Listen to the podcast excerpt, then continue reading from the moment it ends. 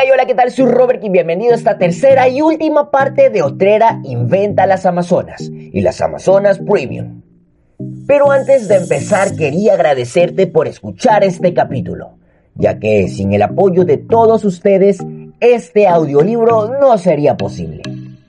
Así que no te olvides de seguirme en mis redes sociales como Hey Robert, para que así estés al día con las actualizaciones de este podcast. Sigue escuchándose, mi Dios.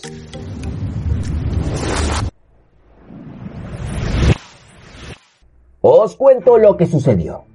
El nuevo dios del vino, Dionisio, andaba recorriendo el mundo mortal con su banda de seguidores, enseñando a todo aquel con el que se cruzaba las maravillas de la juerga, de las borracheras salvajes y de maridar en un buen cabernet con la cena. Si tu reino recibía bien a Dionisio, estupendo si te intentabas oponerte a él, ay madre. Iba camino de la India, porque invadirla en aquel momento le pareció una buena idea, cuando fue a parar a las tierras de las Amazonas. Cuando se encontró con la primera partida de exploración de las guerreras, se puso contentísimo. ¡Eh, hola! saludó. Una noción de mujeres, sí, pues oye, me mola. ¿Qué tal si os venís esta noche a una fiesta, chicas? Y las exploradoras amazonas contestaron, claro, ¿por qué no? Decidieron que les gustaba el vino y se unieron al grupo de fans de Dionisio, conocidas como Ménades. Estas chicas en su mayoría eran ninfas convertidas en salvajes juerguistas homicidas, capaces de hacer trizas a los enemigos del dios del vino con sus propias manos. Así que os imaginaos lo que pasó cuando las amazonas se convirtieron en Ménades. Pues eso, algo así como la matanza de Texas, pero sin necesidad de ninguna sierra mecánica. Más adelante hubo grupos de amazonas que intentaron detener a Dionisio. No estaban dispuestas a seguir a ningún hombre, y menos cuando su ejército incluía una banda de sátiros y borrachos que apestaban a vino barato. Total que las amazonas atacaron, pero Dionisio utilizó sus poderes divinos para volverlas locas y convertirlas en vides. Y luego las pisoteó para hacer más vino. Otrera se enteró de esas primeras derrotas y sabía que un tipo que afirmaba ser un dios estaba aplastando su reino y robándole sus seguidoras o convirtiéndolas en una fruta de temporada. Así que decidió resolver el problema con su diplomacia habitual. ¡Matadlos a todos! bramó. Convocó a todo su ejército, que resultaba bastante impresionante la verdad. Miles de lanzas y escudos relumbraban al sol, hileras de arqueras a caballo, la mejor caballería del mundo. Preparaban sus flechas llameantes. Su reputación era tan aterradora que otros reinos las contrataban como mercenarias para luchar en sus guerras. Y por lo general, el otro bando se rendía en cuanto las veían llegar. A lo largo de los años, Otrera se había hecho rica y poderosa y se había confiado demasiado. De manera que se figuró que podría aniquilar sin problemas a una turbamulta borracha. ¿Cuál fue su defecto fatal? Pues yo diría que el orgullo. Se le olvidó lo que había pasado con aquellos aldeanos que intentaron acabar con ella en los primeros tiempos. Nunca hay que subestimar al enemigo. Dionisio era un dios, y por más amigacha que fuese otrera de Ares y Artemisa, no podían ayudarla contra un compañero del Olimpo. Así pues, las amazonas se lanzaron a la batalla y sufrieron una derrota aplastante. Las Ménades las descuartizaron con sus propias manos. Los sátiros les dieron una buena tunda con garrotes y botellas de vinos vacías. Cada vez que Dionisio chasqueaba los dedos, otro batallón de amazonas enloquecía. Se les iba la chaveta o morían asfixiadas en una maraña de vino. Otrera no tardó en darse cuenta de que estaba en inferioridad de condiciones ordenó a sus fuerzas de que se retiraran justo antes de que fueran destruidas del todo, y las amazonas huyeron a toda pastilla. Dionisio y su ejército de borrachos las persiguieron por media costa de Turquía, hasta que al final Otrera llegó a Efeso, corrió al templo de Artemisa y se arrojó delante de la estatua de la diosa. Por favor, Dios Artemisa, salva a mi pueblo, suplicó. No dejes que lo destruyan por culpa de mi insensatez. Artemisa la escuchó y decidió intervenir. O a lo mejor es que Dionisio sencillamente se aburrió y se fue a matar a otra gente. El caso es que el ejército del dios del vino dio media vuelta y se largó a la India, dejando Efeso en paz. Las amazonas estaban salvadas. Finalmente consiguieron reconstruir su ejército y se las apañaron para sacarse todas las uvas aplastadas de entre los dedos de los pies. A partir de entonces, el templo de Artemisa adquirió la reputación de ser un refugio para mujeres. Cualquiera que llegara al altar y suplicara protección quedaría amparada por el poder de la diosa. Nadie podría hacerle daño. Las sacerdotisas del templo y toda la ciudad de Efeso lucharían por ella si fuera necesario.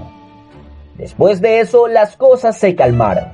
Otrera se retiró a Sinope y desde la capital gobernó más o menos en paz. Estableció alianzas con sus vecinos y llevó la protección y la seguridad a su pueblo. Pero había una sola cosa de la que no podía proteger a las amazonas. ¿De qué? Pues de otras amazonas. Eso es lo que pasó con sus dos hijas, tan hermosas como sedientas de sangre. Como ya he dicho antes, el gran matrimonio karateca entre Ares y Otrera dio el fruto de dos hijas. Gracias a sus progenitores, eran las dos unas chicas muy monas y dulces, a las que les gustaba la purpurina y los ponis y los volantitos rosas y esas cosas. Sí, ya. No se sabe exactamente cuándo decidió retirarse la reina Otrera, pero el caso es que al cabo de un tiempo se cansó de tanto batallar y de tanto esclavizar y de tantas fiestas locas y de tantas danzas, y se dio el mando de las Amazonas a su hija mayor, Hipólita. Al principio, Hipólita hizo un buen trabajo. Su padre estaba tan contento con ella que le dio una armadura mágica para que se la pusiera en ocasiones especiales, como los bautizos o los asedios y le dio también un cinturón mágico que le proporcionaba una fuerza alucinante. Por desgracia, Hipólita tuvo la mala suerte de encontrarse con un tío llamado Hércules. Pero ya escuchará su historia más adelante dentro de este podcast. Por ahora solo digamos que se enfrentaron en una pelea enorme y que las Amazonas sufrieron su peor derrota desde la invasión del tío del porrón. Ya sabes a quién me refiero. En la confusión de la batalla contra los griegos, Hipólita fue asesinada accidentalmente por su propia hermana, Pentesilea. El cinturón de las guerreras se perdió, al menos durante un tiempo. Los griegos escaparon. Pentesilea se convirtió en reina y después de llorar la muerte de su hermana, volvió a reconstruir el ejército de las Amazonas. Aunque fue un accidente, Pentesilea nunca se perdonó la muerte de Hipólita y tampoco perdonó a los griegos. Por eso, cuando muchos años más tarde estalló la guerra de Troya, se apuntó a ayudar a Priamo, el rey, para poder crujir cráneos griegos y vengar la muerte de su hermana. Aquello no es que saliera muy bien, Pentesilea luchó con valentía y mató a un montón de grandes guerreros, pero al final cayó ante el luchador griego más famoso de todos, Aquiles. Cuando éste rescató su cuerpo del campo de batalla, le lavó las heridas para poder darle un funeral como era debido. Y en el momento en el que le quitó el casco y vio lo guapa que era la reina amazona, le dio un bajón horroroso. Le pareció una lástima que una chica tan valiente y tan despampanante tuviera que morir. Aquiles esperó a que se declarara la siguiente tregua, cuando los troyanos y los griegos se reunían para intercambiar los cadáveres y enterrarlos. Aquellas reuniones tenían que ser una juerga, te cambio a Menganito por Fulanito y Sutanito. Ah, espera, creo que esta pierna es de Menganito. No estoy muy seguro. Aquiles presentó el cuerpo de Pentesilea a los troyanos y alabó tanto su bravura y su belleza que uno de sus camaradas griegos, un tal Tércites, acabó mosqueándose porque resulta que Pentesilea había matado a unos cuantos amigos suyos. Total que se volvió hacia Aquiles y le soltó. Oye tío, ¿por qué la alabas tanto? Es un enemigo y encima es una mujer. Es que estás enamorado de esa chica muerta aunque él la llamó algo mucho peor que chica. Aquiles dejó con cuidado a Pentesilea en el suelo, se volvió hacia Tércites y le arrió tal revés en la boca que todos los dientes le salieron disparados como diminutos salmones blancos, saltando de un riachuelo rojo. Tércites cayó muerto. Se volvió hacia los troyanos. Por favor, enterrad a Pentesilea con honores. Los troyanos, que no tenían ganas de morir por un traumatismo dental masivo, hicieron lo que les pidió.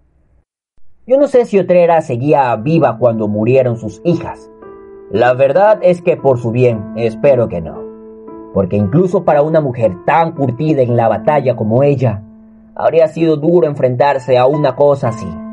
Otrera y sus hijas se convirtieron en leyendas, como una de las mejores guerreras de todos los tiempos. A lo mejor se están preguntando por qué he incluido a Otrera dentro de este audiolibro, puesto que va de héroes griegos y técnicamente Otrera no era griega. Tal vez incluso están dudando de que fuera una auténtica heroína. Vale, tenía sus fallos. Cometió algún que otro asesinato, algún escabachín aquí y allá, y además se enamoró de Ares, lo cual es asqueroso. Y yo debo superar también mis propios prejuicios, porque una vez tuvo un encontronazo con Otrera, cuando volvió de entre los muertos e intentó matarme. Es una historia muy larga, no queréis saberla. Pero es que veréis, a las mujeres no se les hacía justicia en las historias antiguas. Incluso Otrera, la mujer más famosa, triunfante y poderosa del mundo antiguo, apenas es mencionada en ellas. Y hay que reconocer que tuvo agallas. Pasar de ser de ama de casa oprimida en la edad de bronce a reinar un imperio. Las Amazonas se hicieron tan famosas que le pusimos su nombre a un río de Brasil y a la empresa moderna que no tiene absolutamente ninguna conexión con la antigua nación de las Amazonas. Para las mujeres a las que salvó y entrenó en el arte de la batalla, Otrera era una heroína sin duda les dio esperanza, les dio el control sobre sus propias vidas. A ver, yo no me habría pasado tanto decapitando maridos y no habría abandonado a los niños recién nacidos en el bosque para que se murieran, pero es que era una mujer muy dura que vivía en tiempos muy duros. Así que sí, creo que se merece un lugar en este audiolibro sobre héroes griegos.